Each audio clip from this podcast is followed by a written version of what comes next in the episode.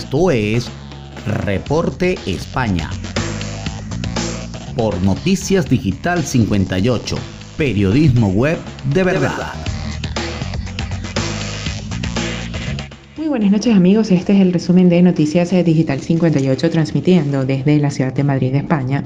Les saluda Gabriel Higuera, CNP 20576. Comenzamos con las informaciones del día de hoy y es que el volcán de La Palma se vuelve más efusivo con una gran emisión de lava y material piroclástico.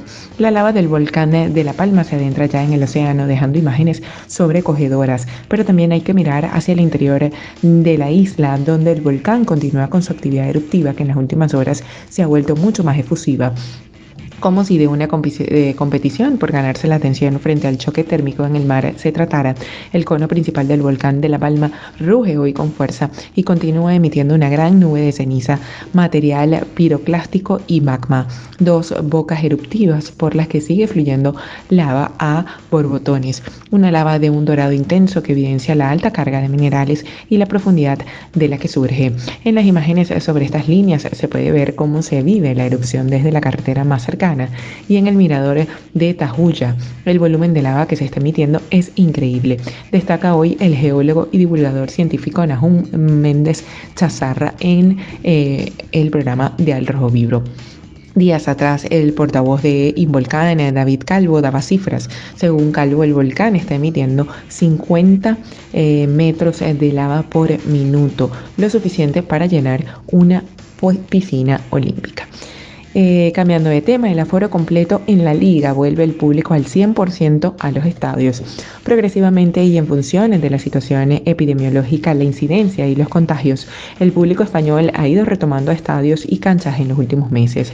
Ahora con la mayoría de la población vacunada, el Ministerio de Sanidad y los gobiernos de las comunidades autónomas han acordado este miércoles por la mañana en el Consejo Interterritorial del Sistema Nacional de Salud llegar al 100% del aforo en los eventos multitudinarios en exteriores y al 80% en interiores.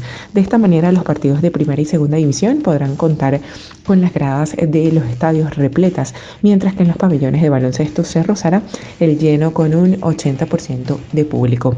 La medida entrará en vigor a partir de este 1 de octubre, por lo que esta próxima jornada en la que resalta un Atlético Barça en el Wanda Metropolitano será la primera de la nueva normalidad en el fútbol español con el graderío repleto. Así se pasará del 60% permitido en exteriores y 40% en interiores al 100% y al 80% respectivamente, lo que denota la mejora de la situación sanitaria en el país. Eso sí, la obligatoriedad de la mascarilla y la prohibición de comer se mantienen. Y ya para finalizar, Shakira se enfrenta a dos jabalíes.